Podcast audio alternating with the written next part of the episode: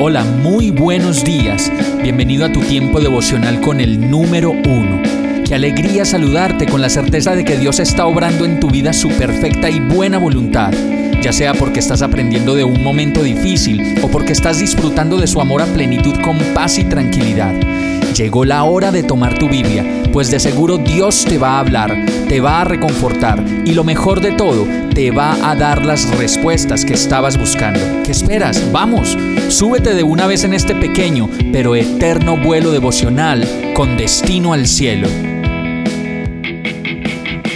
Y el mensaje de hoy se llama Que tu clamor suba hasta Dios. Éxodo 2.23 dice, con el paso de los años, el rey de Egipto murió pero los israelitas seguían gimiendo bajo el peso de la esclavitud. Clamaron por ayuda y su clamor subió hasta Dios.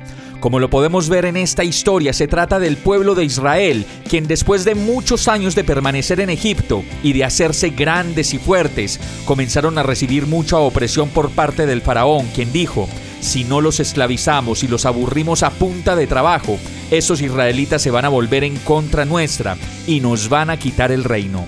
Y en la vida podemos sentir mucha persecución, opresión y de pronto mucha envidia por parte de las personas que nos rodean en el trabajo y a veces hasta en la propia familia.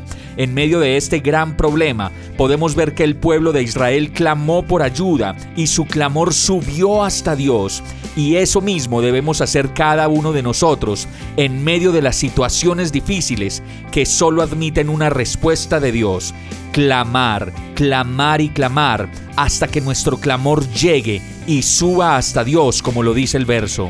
Lo mejor de todo es que algunos versos más adelante nos dice su palabra, puedes estar seguro de que he oído los gemidos de los israelitas, que ahora son esclavos de los egipcios, y tengo muy presente mi pacto con ellos, pues ciertamente he visto la opresión de mi pueblo en Egipto, he escuchado sus gemidos y he descendido para rescatarlos.